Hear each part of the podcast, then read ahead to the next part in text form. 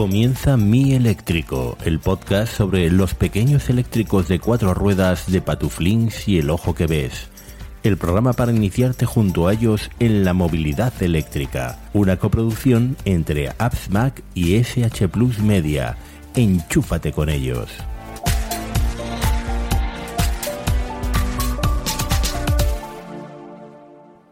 Bienvenida, bienvenido a un nuevo episodio de...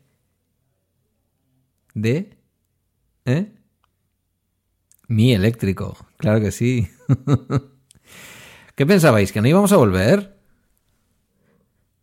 Cristian. Hola. ¿Qué pensaban que no íbamos a volver?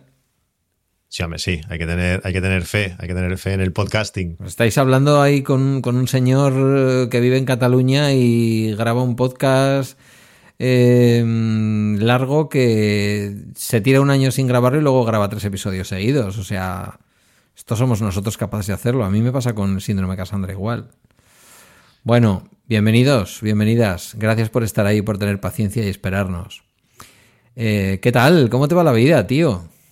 Muy bien, pues con muchas ganas de, volver a hablar contigo. Eh, es como lo que te decía antes, como te, voy escuchando, pues tengo la sensación de que, de que hablamos más a menudo, pero, pero el otro día estuve mirando, vi que hacía mucho, mucho tiempo que no nos mandábamos ni mensajes, digo, esto no puede ser. Todo este, a ver si se ha enfadado Pedro y no, y no me quiere hablar. ya sabes tú que no, ¿cómo voy a enfadar yo? Si, no me enfado ni cuando me tengo que enfadar, ¿cómo me voy a enfadar sin motivo? En fin. Bueno, no, pues con, muchas ganas de, yo, también te saber, saber un poco más. Yo también te saber un poco. Me escucharás poco porque últimamente grabo poco. Sí, últimamente estás un poco baguete, pero no baguete de, en general, porque sé que estás a tope con todo sino que grabas menos, eres un poco perrete. Sí, es que, es que estoy tan absorbido con el, todo el tema, ya sabes, el tema de la bolsa y eso, estoy intentando aprender lo máximo que puedo y al final, claro, al grabar por grabar, por saludar a la gente, pues no lo encuentro adecuado y si no tengo tema, pues no grabo, pero, pero mañana seguramente, o depende cuando publiques el podcast, eh, hoy el mismo día, seguramente volveré a grabar otro porque tengo unas cuantas cosas que, quiero, que quiero explicar. Molve, me parece estupendo. Eh, bueno, hoy queríamos hablar un poco, mm, bueno, ponernos un poco al día, ¿no? Hacer un update, que dicen ahora los eh, millennials, la gente joven como tú. Eh, o sea, ponernos un poco al día. Tú querías contarnos algo de tarifas de la luz. Hoy han intentado venderme a mí una tarifa de la luz y por más que le insistía el señor que no me, que no me, mire, ¿cómo le diría? Al final le he dicho, mire, ¿sabe lo que pasa? Que es que yo soy un profesional del, sector de la electricidad. Entonces, ¿Qué me va a contar? No, es que le voy a, pero es que le voy a hacer un precio más barato que lo que usted tiene. Digo, que no me va a hacer usted un precio más barato que lo que tengo. Además, estoy ahora mismo con una tarifa regulada. La tarifa regulada, pero la tarifa está usted sometido a muchos vaivenes. Necesita usted una tarifa con un único precio estable. Digo, eso es lo que usted quisiera, le he dicho. O más vaivenes también puede ser que eso es lo que usted quisiera. Bueno, y luego ponernos un poco al día, porque es verdad que yo llevo ya prácticamente 20.000 kilómetros. 20.000 kilómetros a un pequeño Seat Mi. Chaval, estoy dando una tralla brutal. Eh, tengo que hacer un cálculo de cuánto llevo ahorrado ya. ¿Cuánto se ha pagado el vehículo circulando a sí mismo? Es que circular te sale gratis. Es, una cosa, es como mi compañero de trabajo. Si la, letra del, coche te sale a 200 euros y estás ahorrando 300, es que te están pagando 100 euros para ir a trabajar. O sea, eh, es magia. en, tu, en tu caso es, es clarísimo. Son muchos kilómetros. Yo lo estoy haciendo. Pues eh, mira, eh, venir directamente desde Zumárraga son 64, pero a la mañana entro en, o sea, salgo de la autopista, entro en Hermua, vuelvo a entrar en la autopista, y además no es que entre en Ermua y luego tiro para adelante y entro en otra entrada de la autopista, sino que tengo que volver un poquito para atrás por el mismo sitio en donde he entrado, volver a. por el mismo sitio por donde he salido, volver a entrar. Entonces, calcúlale que a diario serán unos 130 kilómetros tranquilamente. Entonces, pues nada, esos 20.000 kilómetros, si cada 100... 160 más o menos kilómetros. No, 160 no cada 140 kilómetros. Yo me estoy ahorrando unos 6 pavos y medio, pues hagan ustedes las multiplicaciones. Luego haré yo la mía. Pero en estos 20.000 kilómetros hay mucho dinero ya ahorrado, ¿eh? De hecho, mira, mientras que hablas tú. Salen números chulos. Voy, a hacer yo cuentas luego. Sí, es que al final yo no hago tantos kilómetros como, como tú. Eh, el mío pues, está cerca de los, de los 9000, pero bueno, aparte del placer de conducirlo, por decirlo así, pues si vas por ciudad, estás dando vueltas y no encuentras dónde aparcar, pues no te sale mal, vas dando, vas dando vueltas. El otro día no sé dónde estuvimos y aquello por no aparcar en, zona azul, digo, vamos a dar una vuelta a ver si encontramos algún sitio donde, donde sea gratuito el aparcar. Y me dijeron, mira, pues el coche fuese, fuese de gasolina, eh, con, lo que te, con lo que hubieras pagado con las vueltas que hemos dado, pues casi que te hubiera salido más a cuenta pagar. Ya, pero es que como aquí no cuesta, pues podemos dar estar el tiempo, el, tiempo que quieras, no es, que en ciudad, no es problema. En ciudad es eterna la batería. Mira, calculo que desde que empecé a utilizar el coche he ahorrado ya en combustible 964 euros. Eso en seis meses, poco más. Pues desde agosto que lo tenemos, ¿no? Yo lo tengo desde agosto, eh, teniendo en cuenta que yo en realidad el viaje largo, largo, largo, es decir, los 140, 140 y pico kilómetros, solo en ir a trabajar, eh, los empecé a hacer el 10 de noviembre. ¿Vale? Es decir, que hasta ese momento yo lo que hacía a diario eran unos 50 kilómetros más o menos, algo más, 60. O sea que no, no, yo aquí preveo lo que te digo, pues seguramente del entorno de los 2.000 pavos, 2.000 y pico al año. Mm. Sí, que se, dice pronto, se dice pronto. Realmente, realmente es, sorprendente. Nosotros, pues, nos, da la oportunidad de, ¿por qué no vamos a comer? Ahora, ahora que nos han dejado volver a salir otra vez de la, de la comarca, pues, ¿por qué no vamos a comer al pueblo aquel? Que está, pues, no sé, igual a 60 kilómetros. Pues venga, vamos a comer. Estás un ratito en coche con la familia, llegas, comes y te vuelves. Como no supone nada, pues venga. y encima cargo en la calle, o sea que a mí me cuesta cero, pues sin problemas. No sé, está, está muy bien, realmente muy, muy contento. ¿Cómo, ¿Cómo, has notado que el coche ha evolucionado? ¿Ha habido algún cambio en estos 20.000 casi primeros kilómetros? No lo sé. A veces quiero pensar que em, quizás, quizás haya como una gotita menos de kilómetros con el mismo porcentaje de batería. Pero yo creo que esto es mental mío. Creo que es mental. Tú ya lo habrías medido, Tú ya habrías metido ahí tus cuentas, habrías mirado, le cargo tanto, hago tantos kilómetros, nada, sigue igual. Realmente creo que en este momento todavía del vehículo la batería rinde sobre todo en función, bueno, y, más adelante también, claro, eh, igual que con los coches de combustible, que es una cosa que me harto de decir. Es que los coches eléctricos son más sensibles a si pisas el acelerador o no. No, oiga, no. Igual de sensibles. Solo que usted va a la gasolinera eh, no se fija si le está pagando 50 o 80 a Repsol, sabe que va a soltar una pasta y en realidad no se pone a contar los días que le dura un, depósito. Pero esto yo ya alguna vez lo hemos comentado. Yo ya lo hacía con el Seat León cuando decidí bajar de los 120 a los 110 y luego cuando decidí bajar a los 105 y los depósitos pasaron de durarme una semana y unos días a durarme dos semanas completas. Entonces, pues con el eléctrico es igual. Creo que lo que le noto a veces es eso, más eh, si un día andamos un poquito más tarde y en lugar de ir a 100, pero de aguja, de, de, ¿sabes? Le pongo el control de velocidad a 100 y vamos a 100, a 100, 100, 100. Le meto 105, ese día ya sé que cuando llego, en lugar de quedarme cuatro rayitas, pues a lo mejor me quedo por debajo de la última. Eh, bueno, pero, pero bien, para mí, Para mí esto se, llama, se llama frío. El frío es clave. Sí. Y el otro día viendo, viendo un vídeo de YouTube de, un Tesla que, el propietario estaba haciendo pruebas de, este estilo, me lo acabo de, confirmar. O sea, yo noto muchísimo, eh, yo que trabajo de, noche, eh, claro, yo para ir a trabajar voy por un sitio y vuelvo por el mismo sitio cada día. Pues el coche gasta mucho más si voy de noches que si voy de tardes parece mentira, pero claro, dormir la, dormir la noche eh, en la calle, donde las temperaturas pues, se bajan a 5 grados, todo el coche tiene un frío, la batería eh, rinde bastante menos y al, y al volver, pues eh, con todo, todo frío, pues el coche se comporta con un consumo bastante mayor. al día anterior, que he ido de tarde, que ha estado toda la tarde pues al solete, no hace tanto frío como cuando vas de noche, pues el, coche gasta mucho menos. Y de un día para otro lo ves. O sea, a mí la batería en un día no se, no se me ha estropeado. Y luego luego la vuelves a recuperar a los cuatro días que vuelvo a ir de, tarde o cuando voy de mañana, que ha dormido en el garaje o cuando... O sea, se nota muchísimo, muchísimo el frío. Ya sin contar que tengas que poner pues más o menos calefacción eh, porque hace mucho frío fuera y necesites ponerle algún grado, 18 grados o lo que sea. Sino ya simplemente el estado, la temperatura de, inicial del coche es, es clave. Le digo, en el, en el vídeo este que veía del Tesla, eh, el Tesla te marca, eh, en el nuestro también lo hace, pero, pero no tan claramente. El Tesla te, marca pues eh, la potencia máxima del coche que puedes disponer y también la regeneración máxima que, que, el coche te va a dar. Yo no he notado que cuando el coche está muy muy frío no regenere. Realmente no he tenido la sensación. Se ve que en el Tesla sí que lo, sí que lo hace, porque tiene una como una, como una esfera o una semiesfera que a la parte hacia abajo es donde eh, regenera y, está pues como tachada, una gran parte. En el nuestro no, no, no, lo he notado.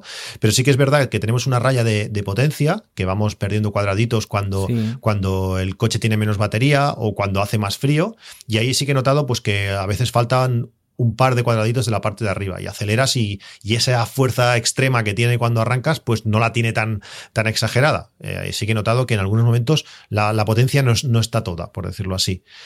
Pero lo que más se nota es, es, en consumo. Eh, cuando la batería está fría, haces mucho, mucho menos que con, la misma batería. Además, em, eh, bueno, ves que ves que, el kilometraje que, restante que te dice el coche, eh, también, si antes, por ejemplo, fácilmente llegaba a los 300 kilómetros, por lo menos su predicción optimista, ahora difícilmente me dice más de 230. Y días que ha hecho más calor, eh, se ha acercado más a esos valores. Es decir, que al final la temperatura a los coches eléctricos les, les influye bastante. Yo por la mañana salgo de garaje, como sabes, y mi horario siempre es el mismo. Eh, salgo con el 90% de la batería. Con el 90% de la batería me dice que tengo para 239 kilómetros. Mm, y yo creo que todos los días clava esa predicción. También es verdad que soy muy estable a la hora de conducir. Es decir, voy a 100, vuelvo a 100.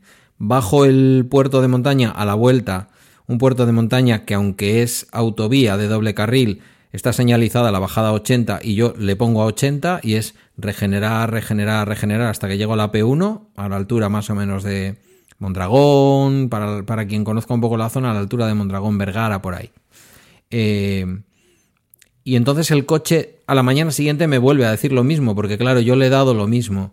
Sí que es verdad que algún día que igual he tenido más prisa por algún motivo y he llegado a, mover el coche a 120, es decir, a la velocidad legal de la autovía y de la autopista, es posible que al día siguiente yo me encuentre una predicción menor, ¿no? Como diciendo, ay, ayer has hecho cosas malas, entonces hoy no te prometo nada. Eh, no tuve la sensación cuando la ola de frío de Filomena, que por aquí llegó también algo de frío y tal, no todo pasó en Madrid. Em, sí que algún día me dio la sensación de que se podía notar, pero yo la verdad es que no lo noté tanto. Lo noto más cuando voy a empezar a conducir. Los primeros kilómetros me cuesta más. Voy a toser.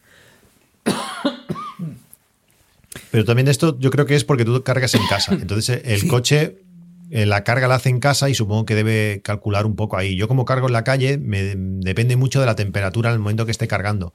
Igual que los nuevos Tesla tienen problemas con las baterías estas de litio ferrofosfato que como no consiguen coger temperatura en invierno, cargan más lento, pues yo creo que algo, algo va por ahí. Yo en el cargador que cargo, pues hay días que hace mucho frío y hay días mucho frío, entenderme, ¿eh? mucho frío de, aquí de Cataluña, o por lo menos de mi zona, es. en Cataluña tenéis zonas con muchísimo frío, pero no es la tuya precisamente. No, no, no. Que aquí cuando, cuando hay 5 grados la gente salta por los balcones del frío que hace.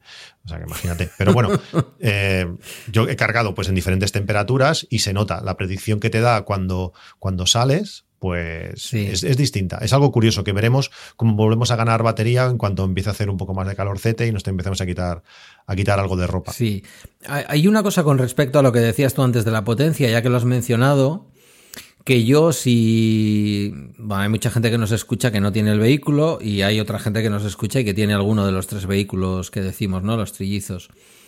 Em, lo tengo clarísimo, es decir, la manera más razonable y cómoda de conducir en ciudad es con el, salvo que necesites ponerle algún tipo de, aire caliente o de, o de climatizador o lo que sea, es con el, con el Eco Plus. Porque da igual lo mucho que pises, sales como un coche de persona normal en los semáforos.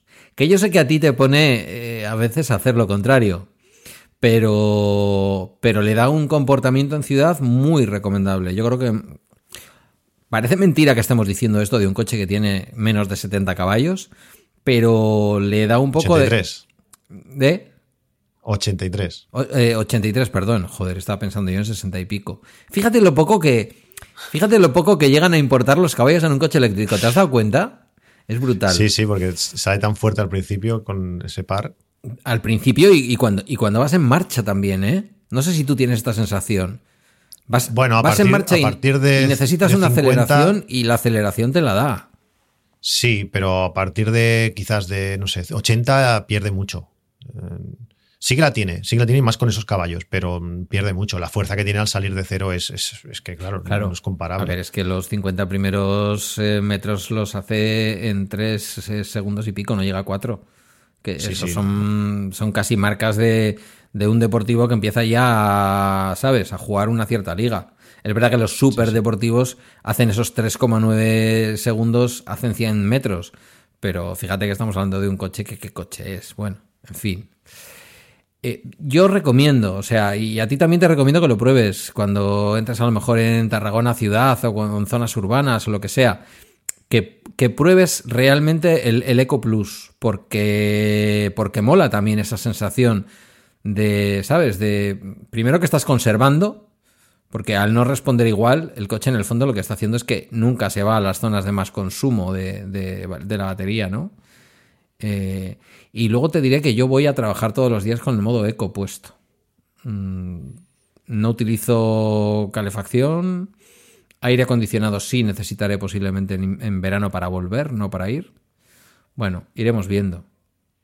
Yo, si te soy sincero, las veces que lo, que lo he puesto, que han sido muy, muy, muy pocas, ha sido pensando en ti, porque sé que tú lo usas y bueno, voy a probar, pero ya simplemente la, al salir del parking, la pequeña rampa que hay, eh, la diferencia de potencia que- que tiene, ya me obliga casi a quitarlo. Además, no sé, este, este coche, la manera que funciona y la manera que regula cuando dejas el acelerador, cuando lo apretas, eh, te da un control tal, o sea, eh, puedes, puede ser súper preciso y, no, no, no sé, no, no me da, no tengo la necesidad de, de- de quitarle potencia artificialmente. Tengo un buen control con el pedal y siempre hay algún momento, pues, no sé, alguna rotonda, alguna cosa que necesitas ese plus de- de salir y no sé, no, no, no lo uso. Al final te digo que como tampoco el tema de la carga no es problema, cargo cuando lo necesito al lado de casa y eso no, no me llama, no me llama. Eh, creo que es una de las gracias eh, del coche, como tener la posibilidad, pues no, no me llama poner ese, ese modo eco. Yo estoy muy contento, o sea, estoy muy contento, ¿no? Tú me decías eh, antes de empezar, pues cuenta un poco, a ver, tú que estás cerca de los 20.000 kilómetros, ¿es la mejor compra que podía hacer? Eh, me concedieron la subvención, lo que no me han hecho todavía es pagármela, pero me la concedieron, está ya todo aceptado, van a ser 4.000 pavos, que van a dejar el coche, mm, pues eso, mm, más allá de los gastos financieros y tal, que también hay que tenerlos en cuenta, evidentemente, pero digamos que formalmente el coche se va a quedar en unos 16.000 euros y pico. O sea, que tampoco es ninguna locura. Y más al precio en que se están, pon- en que se están poniendo los coches. Que ya los coches como el tuyo y como el mío, de gasolina, eh, están llegando a los 20.000 pavos. Quiero decir que con todo lo que ha ocurrido en este 2021 con el precio de los vehículos, hoy tú vas a buscar un vehículo parecido al Seat Mii de gasolina, seguramente con un motor tricilíndrico de mm, 80 o 90 caballitos y te puedes encontrar bien que luego con descuento se te va a quedar más barato, pero que el precio de partida en catálogo esté en 18.700 pavos y dices, pero porque ese era el precio que tenían antes los los Seat León, el Ford Focus, pero pero ese es el precio que han adquirido ahora los vehículos pequeños. Es, es de lo que estamos hablando. Entonces, Estoy encantado económicamente, estoy encantado desde el punto de vista medioambiental, estoy encantado desde el punto de vista del ruido. Es verdad que cuando vas por autopista claramente hay un ruido aerodinámico, eso es así. El vehículo no es un Tesla, no es un coche con forma de cuña. Eh, hay gente que me dice, pero el coche es un poco así, ¿no? Como, como por no decirme que es feo. El coche tiene una vista lateral negro bien lavadito con, con las llantas esas chulísimas que trae, que a mí me parece precioso. O sea, me parece precioso. Es, te tiene que gustar, ¿sabes? Es, es ese tipo de gusto por un coche que dices, que he recogido, qué pequeño, lo aparco en cualquier sitio. Estoy, estoy fascinado, yo. Es lo mejor que he podido hacer. Yo mi sensación es, la misma. Eh, realmente, mira, eh, estuvimos hace un par de días con, unos amigos, que un compañero de trabajo, y se lo decía. Le digo, es que el Mi me va a hacer que, el Tesla o el sucedáneo o el amigo o quien sea de Tesla eh, se retrase. Mi idea era comprarme el, el Tesla en 2022 y, ahora por lo menos hasta el 24 no se va a dar, porque es que ¿qué necesidad tengo de gastarme lo que valen aún? Eh, cuando la mayoría de la, o la gran parte de las ventajas de, ese coche las tengo con, este. ¿Voy a sufrir más? de estar a ver dónde la aparco. Este tiene una, una, ventaja que puedes aparcar en cualquier sitio, en ciudades, en pueblos costeros donde hay pocos aparcamientos, lo aparcas donde sea. En los sitios que la gente rechaza porque no les entra el coche, este, este entra. Somos una familia de cuatro y vamos muy cómodos, mis hijos están muy cómodos atrás. Eh, lógicamente no nos caben, no nos caben maletas, pero todo lo demás, eh, el coche está genial, realmente eh, está muy bien. Y además, a mí yo estoy en la misma situación que tú. Al fin, al principio, en el primer listado de la subvención no salí por una historia. luego ya salió casi la definitiva y ahí ya salió, ya tengo la, ayuda pre, preaceptada, he justificado todo, todos los papeles y supongo que cuando quieran pagarán. En mi caso son 5.500 euros, porque yo achatarré, achatarré un, un Shara Picasso, me va a salir el coche por cerca de los 14.000, 14.000 y algo, que está súper bien. Por poco que lo, que lo venda dentro de dos o tres años, pues yo creo que 10.000 euros puede, puede, se puede vender, o aunque sea algo menos, es decir, al final vas a estar cuatro años de coche para, para perder muy poco dinero. Ojo, o aunque sea algo más, ¿eh? Bueno, si es más, pues ya veremos. Lo que pasa es que también es lo que pasa. Ya empezaremos a estar cerca de que mi hijo pueda le quedarán unos cuantos años, pero puedan conducir, que mi mujer tenga posibilidad de, de coger, claro, a mi mujer no le gusta de conducir demasiado, aunque lo hace muy bien, yo creo que le falta un poquito de, autoconfianza y sobre todo pues práctica, pero bueno, coche más fácil de que conducir un eléctrico no hay, Mira que mi, mi, Gran C4 Picasso era automático y, era lo mejor del coche, el automático lo bien que iba. Pero, por ejemplo, estuvimos el fin de semana, eh, fuimos a eso, fuimos a comer a, un pueblecito que está en la, en, la, en la, Serra de Prades. Hay una montaña con muchas curvas que me daba mucha rabia pasar por ahí con, con, con el, con, el, con mi, todos otros, mis otros coches. Porque, digo, aunque el, el, Gran C4 Picasso lo hacía muy bien, pero cuando te quedas, por ejemplo, entre segunda y tercera, llega un momento del coche que, que tiene que reducir y esa reducción, ir a bajar a segunda con revoluciones altas, pues por muy bien que lo haga, no, no, no es perfecto. Y el eléctrico a eso le da igual. Es que como no hay marcha, Él, va, en continuo, esos vaivenes no los tienes, es todo tan suave. Jugar con, el, con, la, con la regeneración para frenar, ¿sabes lo que es hacer un puerto de montaña? Bueno, claro que lo sabes, pero el que no lo haya podido probar, hacer un puerto de montaña sin tocar el freno, eh, con más batería de lo que saliste, es, es, es espectacular, es todo súper fino. Claro, me encanta, claro, me encanta. Y, es un, y es un coche como el que es. Es un coche pequeño que la gente lo ve, que está acostumbrada a subs, que te podrían casi pasar por encima. Y con este coche, con este coche vas. Sí, sí, sí, encantadísimo. Es que, es más, hasta esa, esa parte eh, que, te puede dar un smart, por ejemplo, de, eficiencia, de, compacto, de todo esto, pues lo tenemos en el nuestro con posibilidad de llevar más gente y de llevar algo de, equipaje. No sé, yo estoy encantadísimo, realmente estoy, mm. estoy muy, muy contento. Es que sí, esto llevará un, eh, el símbolo de Smart delante en lugar de llevar el símbolo de SEAT y pidieran 5.000 pavos más por él, habría gente que los habría pagado. Sí, sí, es probable. Mira, hoy, por ejemplo, hemos adelantado un Zoe, un nuevo Zoe, que visualmente me gusta mucho más que, que el antiguo, pero es que al final le, decía a mi compañero, digo, mira, ¿ves ese, ¿ves ese Zoe y ves este? Al final, no sé si vale 10.000 euros más el Zoe o 8.000 euros más el Zoe. Y es muy, muy similar. Sí, tendrá mejores acabados en algunas cosas y... Pero no sé, yo creo que por el precio que hemos conseguido nuestro coche... Es una generación posterior, no, no son quizás comparables, pero... No, por supuesto que no. Y, su público le verá su sentido. Pero en mi caso, lo que yo busco, un coche para ir a trabajar, poder salir a 100 kilómetros, a lo que sea, y no sé, es que es, perfecto. Te digo, nos va a hacer eh, comprar el sucedáneo del Tesla eh, pues varios años más tarde. Entre también, lógicamente, la pandemia no ha ayudado nada. Eh, teníamos pendiente pues viajar a Nueva York, este año deberíamos haber viajado a Nueva York y esperemos poder hacerlo el año que viene, por tanto ya un viaje con coche largo no lo vamos a hacer. Eh, después tocaba Japón, veremos si, si, los ahorros dan para eso, pero el siguiente será ir a Japón, es decir, que hasta, hasta el año 24 no nos tocará movernos por Europa en coche y quizás sea el momento de, de, un coche grande. Hay que estar está claro que nuestro coche para viajar un poco no, no lo es. No, y menos, no, no. menos, y menos cuatro personas. No, no, ni mucho menos. Eh, no. Eh, por más que no sea tanto un problema de habitáculo, que, bueno, evidentemente tampoco es un coche grande, pero lo hemos dicho muchas veces, podría ser perfectamente el habitáculo de un Ibiza un poquito más justo, pero va muy bien por, por, el, por la batalla que tiene el coche, por aquello de que tiene las ruedas muy adelante y muy atrás. Eh, o sea, hay, hay, una batalla muy larga y, y no... digamos que el paso de ruedas, sobre todo el trasero, que es el que más se suele notar en los coches, no lo notas hay, espacio. Para cuatro plazas, esto ya todo el mundo lo sabe. Quiero decir, el Seat es un coche para cuatro plazas, para eso está homologado.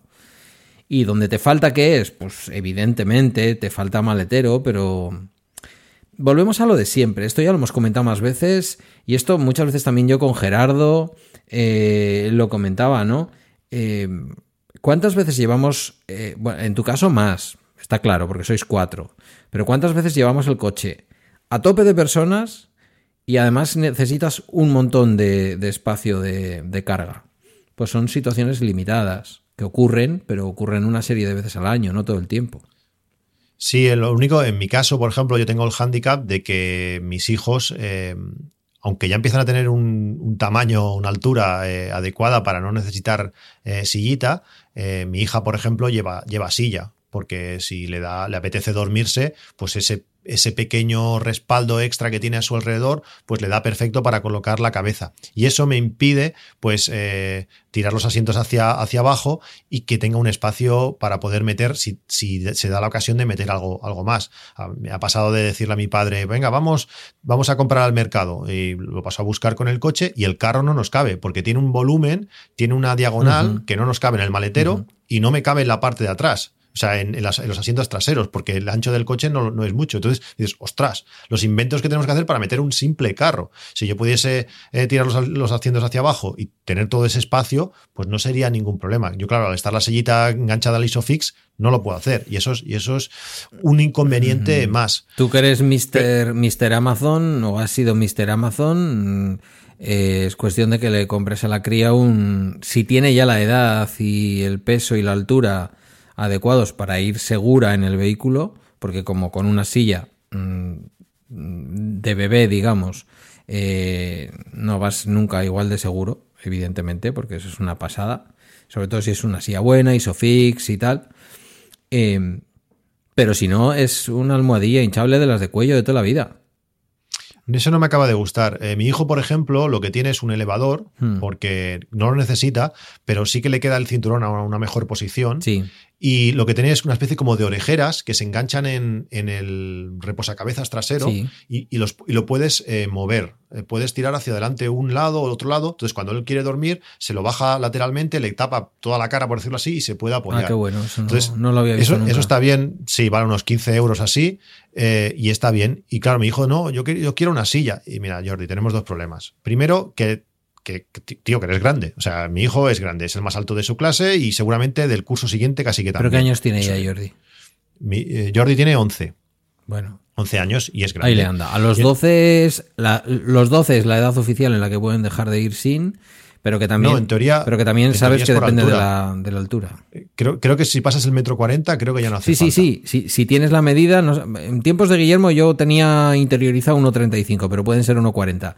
Si, pasas la medida, ya no lo necesitas. Casi unos 60 hace ya, unos 58 o algo así. o sea, que, pues es, muy alto. Un señor pequeño, quiero decir. Claro, pues entonces, bueno, es, creo que se llevan un dedo con mi, con mi madre. O sea, cuando lo ve la abuela dice, madre mía, si ya te tengo que mirar para arriba y tienes 11 años. Claro. Han salido grandes. Bueno, pues mi hijo tiene un elevador, porque te digo, le queda mejor el cinturón y tiene esas orejeras. Y además ya le dije, primero, que no cabes en la silla, y segundo, que el coche, al ser de cuatro plazas, si pongo dos sillas, cualquiera que se tenga que subir ya no se puede subir, porque a la gente ya no le cabe el culo ahí. Entonces necesito poder eh, retirar el, elevador para que por lo menos una persona adulta extra se pueda subir. Pues ese es el caso. Claro, mi hija, pues mi hija también es alta, ya mide 1,41 o algo así, con 8 años. Eh, aún está en ese punto. No, que, 8 años bueno, es todavía para silla. Sí. Claro, y ella pues es de dormir y no hay nada peor que, que ir con la cabeza así volando hacia adelante que parece que no. te hayas desmayado. Sí, hay una cosa peor que eso, que es conducir mientras que tu hijo va dando esos cabezazos atrás. Yo he llegado Y a parar, yo he llegado a parar en, en un área de descanso para colocarle a Guillermo la cabeza, porque incluso con la silla, eh, incluso con la silla no lo evitas. Quiero decir que como le dé por qué echar la cabeza para adelante, a veces no hay manera. Eh, Bueno, ahora no recuerdo si la de mi hija tiene un pequeño ángulo Sí. que permite balancear para que esté, levantarle las rodillas un poco, entonces queda más, más, más ah, vale, atrás. puede ser, puede ser. Pero bueno, en, en eso, en eso estamos. Entonces es, es eso, eh, al tener esa silla con Isofix no la puedo retirar y en algunos momentos pues me hubiera venido bien pues poder eh, eso, poder tirar los asientos para poder meter alguna cosa ligeramente más voluminosa. Ya cuando me tenga que cambiar de tele eh, por una de 70 pulgadas, pues me la tendrán que traer a casa porque no, no va a caber. O sea, eso lo tengo ya, así como en el, en el Em. C4 Picasso entraba fácil, eh, una, una de estas no va, no va a caber. Cuando yo compré la de 55, que entonces era como el Nova más, ahora ya los estándares han subido, 65, 70, eh, yo ya no la quise traer, porque incluso a la madre de Guillermo trayéndosela, que se la trajeron eh, profesionales del transporte, eh, le vino con una fuga de luz y mal. Entonces, si te haces tú la fuga de luz y te la traes tú, o sea que olvídate, aunque tuvieras el, aunque tuvieras el, el gran Picasso, mm, que te la traigan, créeme. Con el Gran Picasso traje la de 55 y sin despeinarme casi, ¿eh? Bueno, pues porque eres un valiente, pero le haces un mal movimiento, o sea, te hace una fuga de luz en los LEDs de la tele y te, las, te la comes con patatas porque te dicen, ah, se la ha transportado usted. No te explico cómo traje la, la primera, la primera tele cuando eran, eran de tubo. Yo me compré una de plasma del, del, de- del Carrefour, que no sé si en aquel momento ya era Prica aún. Eh, una de que salieron bastante de plasma. Se veían muy bien los negros, pero salió bastante, se quemaba muy fácil. Sí. Me la entregaron. Aquello fue un mediodía, porque no había, no había, no sé cuánto tiempo estuve esperando esa televisión, hasta que fui un mediodía y me dijeron, sí, tenemos una, ¿la quieres? Venga, me la, me la entregaron en un carrito, muy bien, llegué para allí, la pagué y cuando llegué al coche digo, ¿y ahora cómo leches la bajo yo del carrito? Porque estaba yo solo, pues la tiré al suelo, o sea, volqué el carrito, pegó un, Bueno, pegó un buen golpe la tele, la metí en el coche y venga, y para casa, tan contento. ala, venga. Sí, ya sí. está. Uy, parece que por ahí Sí, sí. entra luz, una luz muy rara y tal. Sí, sí, claro. Bueno, No, no, esa televisión la mató, la mató otra cosa, no fue, no fue el golpe. Tenía, tenía unas historias en casa y se la se, se fue- se murió pobrecita. pobre. Oye, que una de las cosas que hacen nuestros coches es consumir electricidad. Y tú querías contarnos algo de tarifas. Eres, eres Sí, sí, Dato. Eres el Mr. Dato de- del mi eléctrico. Bueno, eh, con todo el tema de- del coche eléctrico y antes con el tema de las, de las placas solares, pues estoy un poquito encima de- del tema de las tarifas de, de luz. Mm. Nos esperan tiempos complicados. Nos esperan tiempos complicados porque se decía que iba a ser en noviembre, luego lo, aplaza- lo aplazaron a abril, tema COVID y demás, y ahora parece ser que va a ser en junio, que nos van a cambiar las tarifas. Y, y van a ser eh, a peor, aunque no creo que, o no creo, espero que no sea tan a peor como de momento pintan. He hablado alguna vez de- del bot de Telegram, que tú le lanzas tu consumo que te da tu distribuidora. Sabéis que os dais de alta la distribuidora, puedes descargar pues, un archivo, un CSV eh, con todos tus consumos hora a hora.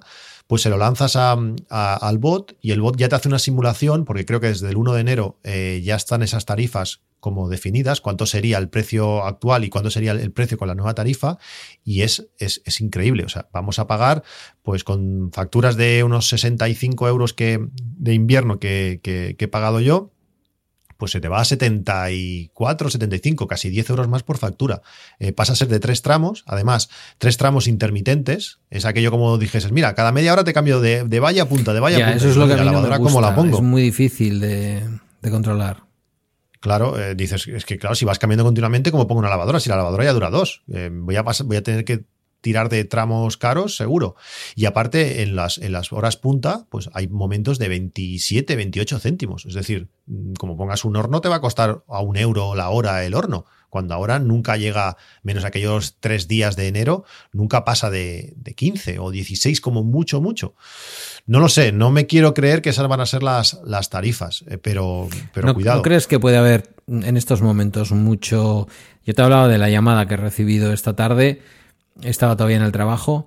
¿No crees que puede ser también interés de las eléctricas en estos momentos ponernos nerviosos a los que estamos utilizando eh, discriminación horaria y este tipo de cosas? Porque claro, yo ahora mismo lo tengo súper fácil. Yo tengo, según me dice la compañía, tengo un 90% de mi consumo, como es lógico, pero además porque me he adaptado a poner a las 10 de la noche el lavaplatos, son 45 minutos, no voy a despertar a nadie. Me he adaptado a poner la lavadora eh, por las mañanas para que acabe justo cuando va a finalizar la tarifa barata y luego llego ya y cuelgo la ropa. Eh, 90% de mi consumo y claro, y la carga del coche. Es en horario barato. Yo, yo tengo dos, dos, dos tramos.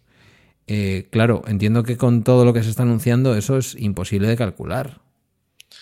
Bueno, toda parte de la noche va a parecer, va a ser bastante similar. Lo que pasa es que si ahora tenemos horario barato hasta las 12 y dentro de una semana y media pues hasta la 1, pues eso va a cambiar. Y igual no sé si empieza ya el horario medio barato a las 9 de la mañana o a las 8 de la mañana, luego a, eh, a, partir de las, creo que es de las 2 de la tarde vuelve a ponerse barato, luego a las 6 se pone hasta las...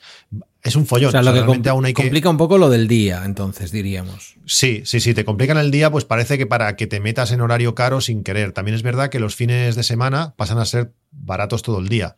Las 24 horas van a ser, van a ser horario, horario valle o Super Valle, no sé, es que claro, tienen... Ahí veo que va a haber una afectación de las familias muy distinta. Por ejemplo, en mi caso, con la cantidad de ropa, con, el, con lo que es mi vida, por ejemplo, la quincena que Guillermo no está conmigo, yo todo lo que son consumos fuertes los hago en las mañanas del fin de semana. Ahora mismo, en las mañanas del fin de semana, ¿no? Sin ir más lejos. La semana que Guillermo no, la quincena que Guillermo no está conmigo, yo todo lo que es el lavado de la ropa de la cama, el lavado de mi propia ropa. Todo va domingos y sábados a la mañana, porque ahora mismo es tarifa barata. A la mañana decimos hasta las 12, luego será hasta la 1.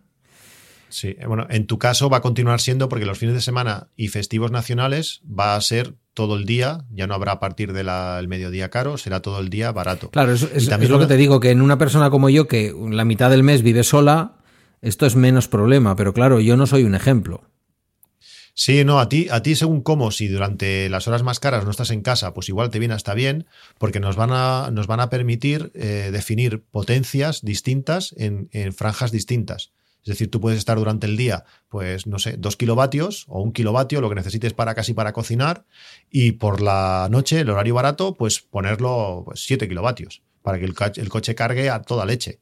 Eso, eso se, va, se va a permitir con, con esta posibilidad de, de, de, potencia variable. O sea, potencia variable y más... Mmm, me venía en euskera la, la, expresión, como si yo estuviera hablando euskera todo el día, eh, más troceado el día. Sí, sí, sí. En ese sentido lo, lo, va, lo va, a complicar. Eh, mucha gente dice, bueno, mira, ves, pues ahora no va a ser tan barato el PVPC. ¿Tú te crees que las otras no lo van a querer eh, igualar o no, ya que si a ellos les cuesta el precio también ese, van a subir todas las tarifas en, en todos sitios. Va a ser un momento complicado porque, como digo, eh, con placas solares y todo, eh, van a ser precios, van a ser precios ahí, chulos. Ahí lo que puede pasar es que mmm, lo que me estaba intentando vender a mí este hombre hoy sí que le convenza a mucha gente, que es decirle, olvídate ahora mismo de todo eso.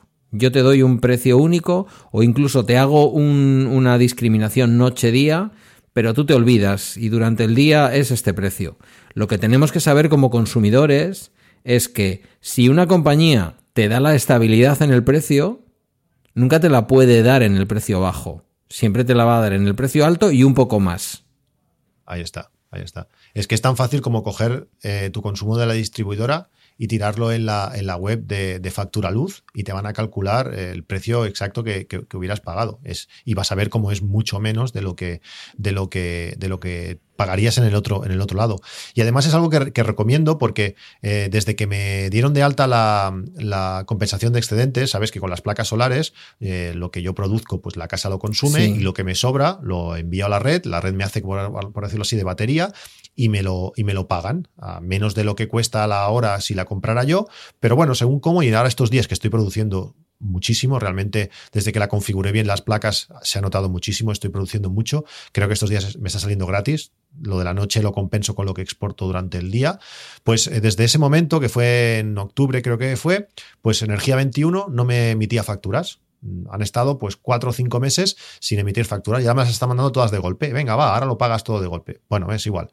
Pues eh, llegan las facturas y está bien que ya como una práctica habitual, también te lo recomiendo que lo hagas, es que te debajes tu, tu consumo de la distribuidora sí. y se lo subas a la web esta de la Comisión Nacional de la, bueno, la CNMV, me parece que se llama, que, que te, lanzarle allí ese, ese, consumo que te van a decir exactamente cuánto deberías pagar. Porque han habido un par de facturas que estaban perfectas, pero ha habido un par que, eh, que no lo estaban y en vez de cobrarme el kilovatio medio a, pues no sé si el, punta era 0,10, me la han cobrado a 0,14.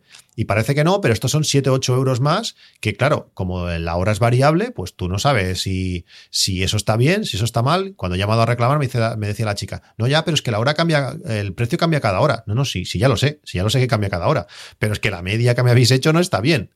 Ah, y en eso estamos, estoy reclamando un par de facturas y a ver qué pasa. Claro, yo le decía a mi mujer, ¿esto quién se lo mira? O sea, esto quién está encima para, para, mirarse. Yo como tengo el bot este, claro, yo cada mes me descargo el, el, consumo, se lo tiro al bot y el bot te dice exactamente, tienes que pagar tanto y el, y el, y el precio del kilovatio medio que te ha salido es tanto. Cuando te llega la factura y ves que no coincide, uy, aquí pasa algo.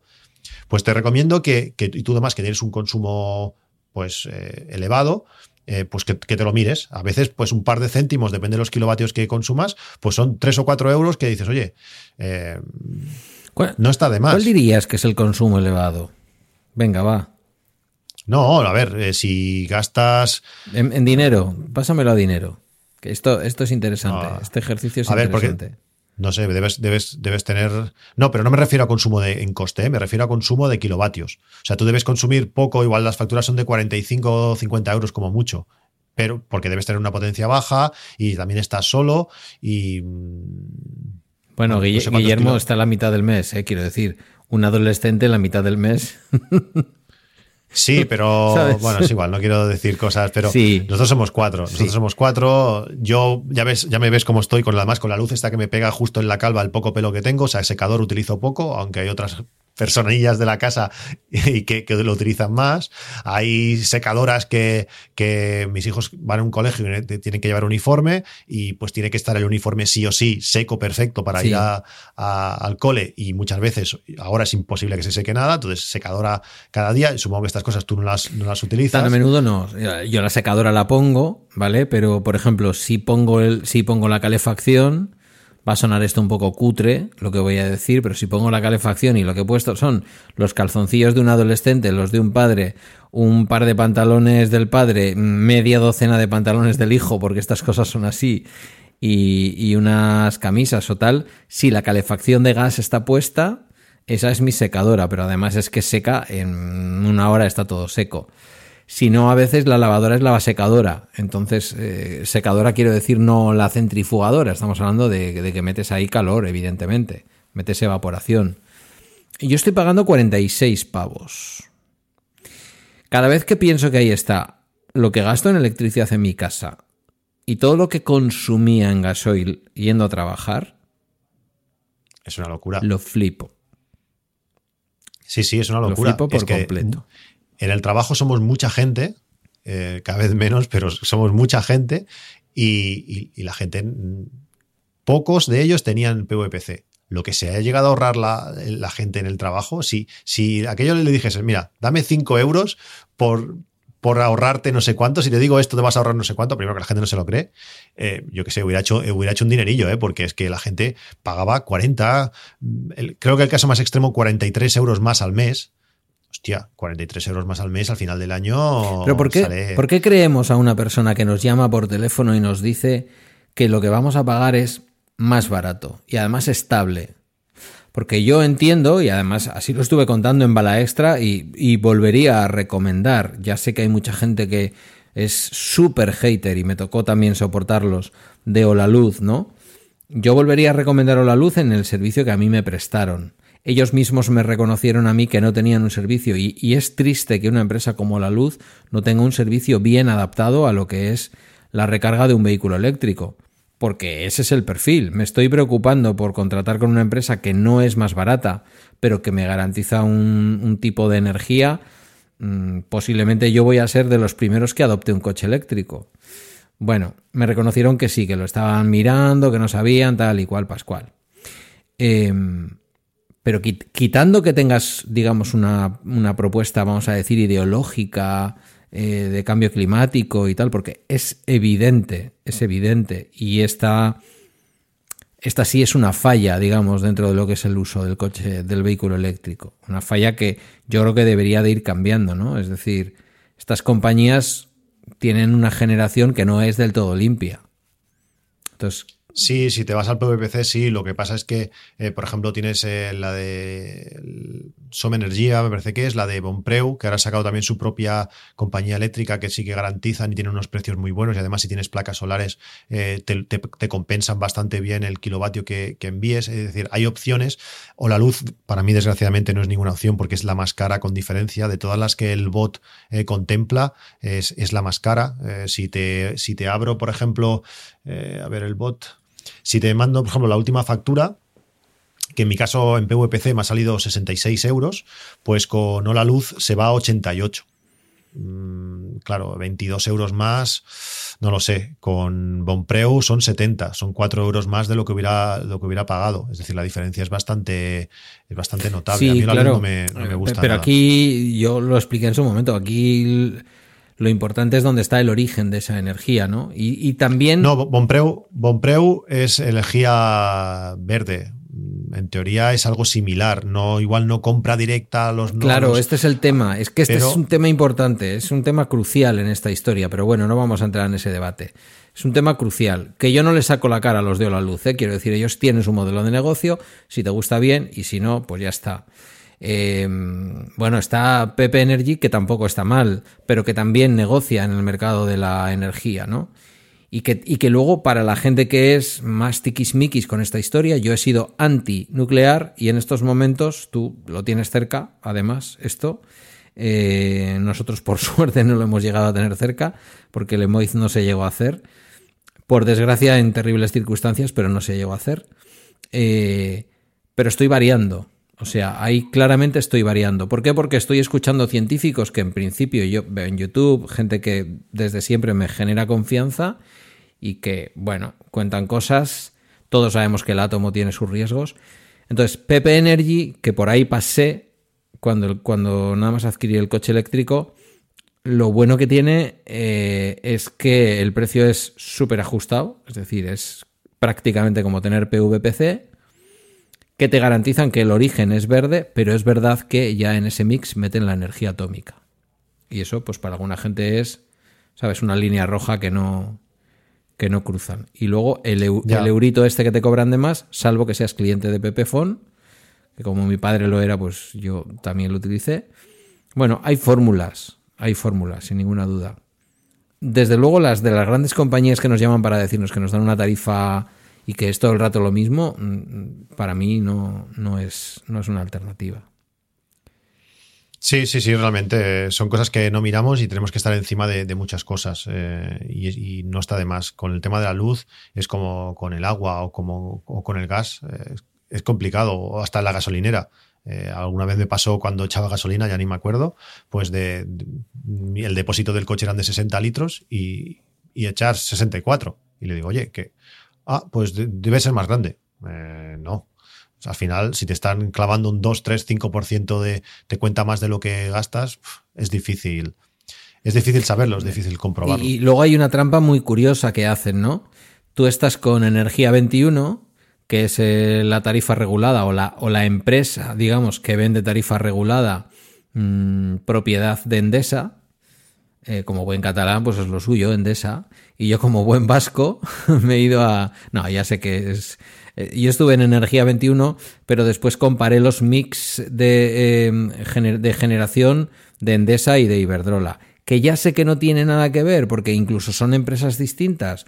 Endesa cuando genera es una empresa, cuando comercializa es otra y cuando es PVPC es otra. Y con Iberdrola igual, ¿no? Eh, Cure Energy, Energy, que es la empresa de PVPC de Iberdrola, ni es Iberdrola normal ni es Iberdrola generación. Pero me fui a ver los mix de generación. Mm, Iberdrola es la que marca la media de la generación en el estado y por lo tanto cuando tenemos un 20 y pico por ciento de energía verde, pues prácticamente esa generación es toda de Iberdrola. Y cuando vemos la generación de carbón, pues prácticamente es toda generación de Endesa. Está muy por delante de Endesa en eso. Sin embargo, es muy curioso cómo trampean, porque claro, ellos no pueden decir como la luz, sí, a tu casa te llega el mismo cablecito, que es lo que me decían a mí un montón de haters por YouTube, por, por Twitter, cuando yo hablaba de que había contratado mm, eh, Luz y que defendía además el proyecto de la Luz. Es que eres tonto, es que no sabes, es que tal, si al final a tu casa llega el mismo cable. Por eso digo que no es un tema menor cómo consiguen la energía. Porque si al final tú vas al mercado de la energía, solamente estás vendiendo, digamos, eh, que tú compras energía verde, pero la compras en un mercado en, donde lo que se genera es lo que se genera. Si vas a un productor de energía verde, aunque a ti te llegue el mismo cablecito a casa y al final eso puede estar generado por Endesa con una central de carbón no sé dónde, eh, tu dinero no va a Endesa a generar carbón. Tu dinero va a un sitio en donde hay alguien que ha puesto sus placas o, sus aerogeneradores, ¿no? Bueno, pues cuando contratas con Cure Energy o cuando contratas con Energía Siglo XXI, que en el fondo son Endesa y, e Iberdrola, el mix que declara Energía 21 frente a Endesa o el mix que declara Cure Energy frente a Iberdrola es mucho más sucio que el que declaran cuando son Iberdrola y, Endesa.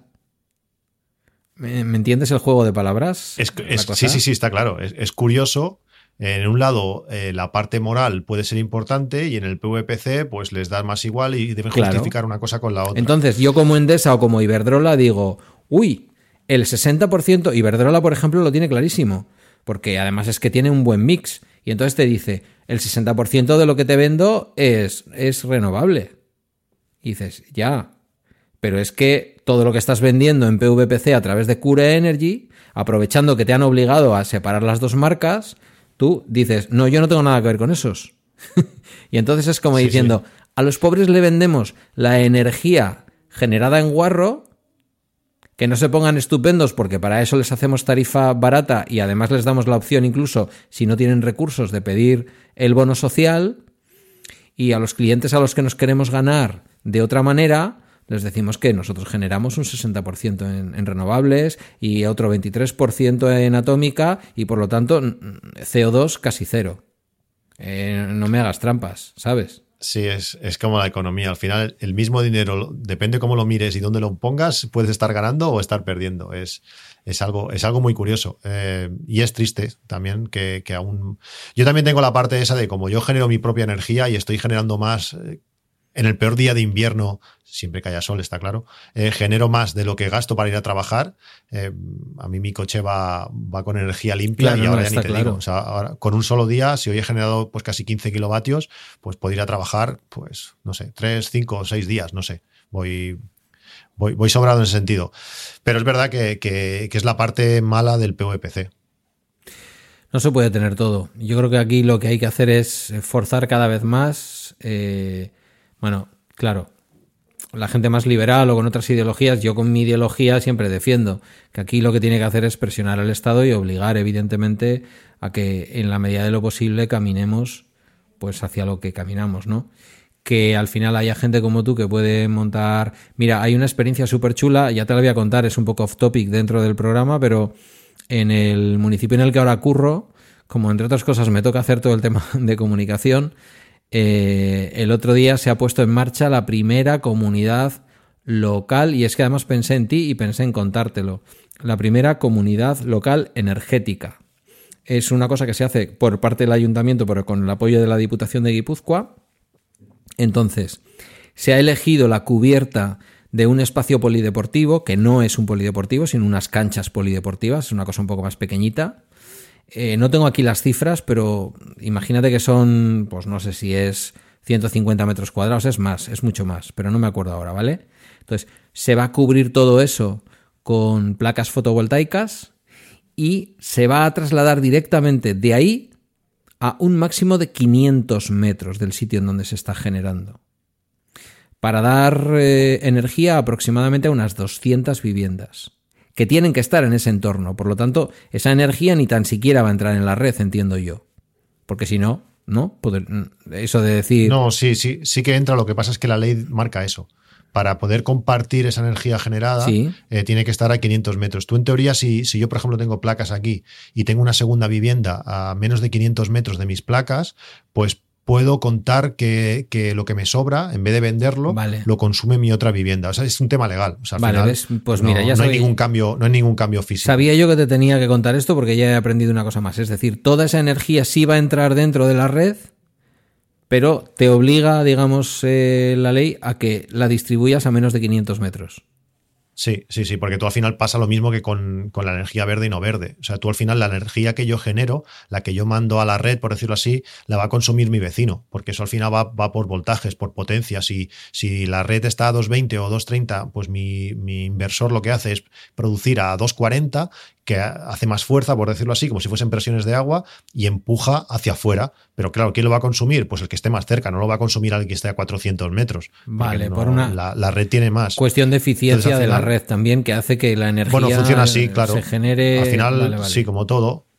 Donde menos mm, resistencia tiene, pues es hacia dónde va. Y entonces lo que yo genero, pues lo que me sobra lo, consume, lo consume el vecino pues están dando estos pasos, ¿no? Es, un pequeño pueblo de 9.000 habitantes en el interior de Guipúzcoa, montas una comunidad energética local, eh, se ha, instalado ya un punto de recarga en, el, en un polígono industrial del municipio que todavía está por empezar a dar servicio porque hay que conectarlo a la red y otros dos más que se van a dejar instalados este año, uno en un parking que hay en una estación intermodal donde están los autobuses que llevan a los distintos pueblos de Guipúzcoa y a Donosti Capital y en donde está también una estación de Renfe, por donde pasa el tren de Irún a Madrid, pero que también hay cercanías, y el otro en un parking que está en el centro del pueblo. O sea, van a ser tres puntos de recarga de vehículo eléctrico.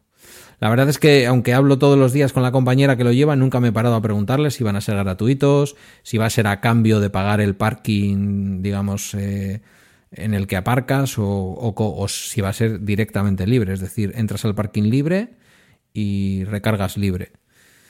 Pero bueno, pues todos tenemos que ir dando esos pasos. Al final es un poco obligar también a la industria, ¿no? A que queremos realmente vivir en un entorno. Fíjate toda la que nos ha caído este año y, todo esto está relacionado con la naturaleza. Y ya no es algo, ya no es algo simplemente eh, ecológico, sino que también, que es quizás lo más importante. Pero España, que es un país que, importa petróleo y ves a saber lo que nos cuesta eh, económicamente eso, depender de países, de que la OPEP se levante y diga, eh, pues sabes qué, vamos a subir el barril de petróleo, venga, todos a pagar más pues lo fácil que sería, no, no, no, esto va a cambiar y ahora vamos a ser nosotros los que vamos a vender la energía a vosotros, porque vamos a generar tanta, tanta luz que vamos a poder distribuir a, a, media Europa. Cuando los coches gasten nuestra, nuestra energía, que vendamos más de lo que compramos en petróleo, puede cambiar muchas, muchas cosas. Sí, lo que pasa es que ahí también somos un poco hipócritas, porque también traemos muchísima energía del, del país atómico por antonomasia como es Francia, que en realidad cerca de la frontera, tanto por vuestro lado como por el nuestro, como por el lado aragonés, habrá centrales. Yo no las ubico, pero las habrá porque la densidad de centrales atómicas en, Francia es brutal. Compramos un montón de energía a Francia y ya me dirás tú dónde genera la energía Francia más que en las centrales atómicas, ¿sabes? Claro, es que la, energía nuclear tiene muchas cosas muy buenas. Eh, es muy constante, eh, con todos sus, con todos sus riesgos que, están, y más teniendo las, las, que tenemos tan cerca, pues eh, son bastante seguras o muy seguras, vamos a decirlo así, y el coste es bajo y constante. Eso está bien. Pero claro, más bajo que energía solar mm, o, eólica, no lo sé. Eh, al final eh, tenemos una capacidad de, producción en, España eh, increíble. Eh, no sé, vamos, esperan años, años de, cambios, de cambios profundos y con el vehículo eléctrico lo estamos viendo a, pasos agigantados. Bueno, ya has visto las marcas, lo que han dicho. Hay varias marcas que ya han dicho que a partir del 25 tururú es verdad que son no me hace falta, marcas elitistas. No me hace falta ver lo que dicen las marcas. Solamente con visitar el cargador que tengo al lado de casa, que cada vez veo más, más coches eléctricos de todas las marcas, cada vez hay más coches, a veces hay que pedir casi tanda para poder cargar ahí.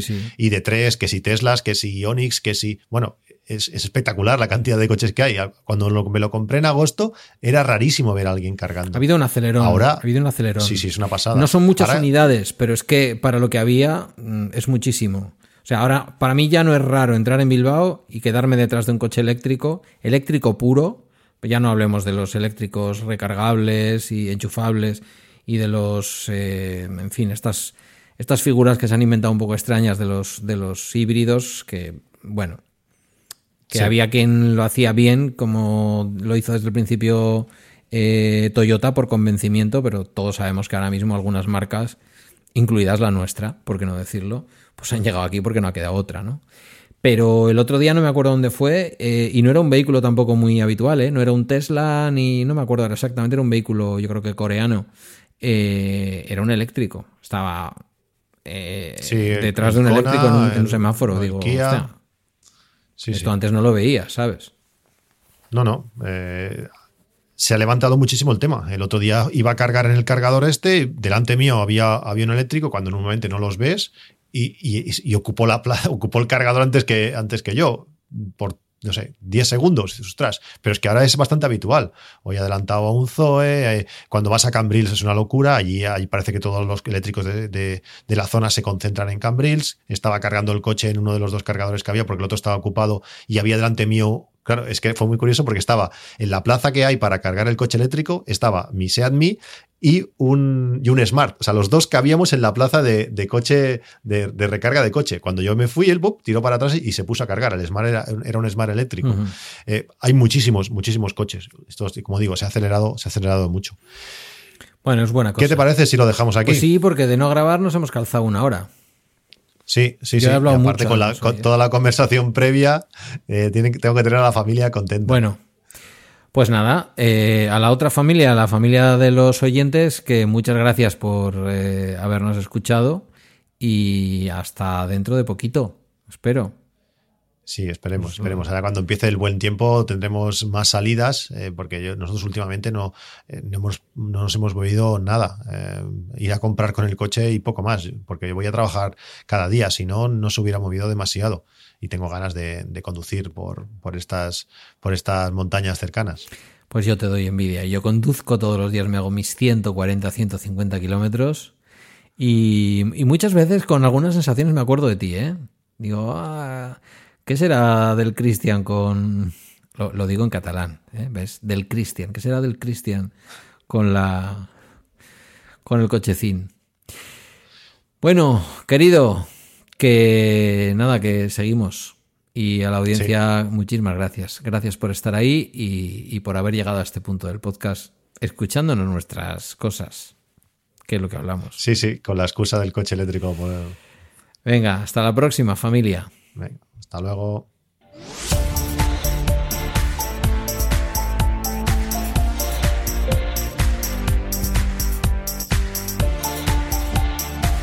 Aquí termina el episodio de Mi Eléctrico. Esperamos que haya sido de tu gusto y lo hayas disfrutado. Mientras llega el siguiente, Patuflins y Pedro te leen en Twitter, también en infocorreo.icloud.com. Puedes escucharlos en sus dailies Apps Mac en 8 minutos y Bala Extra. Hasta el próximo episodio.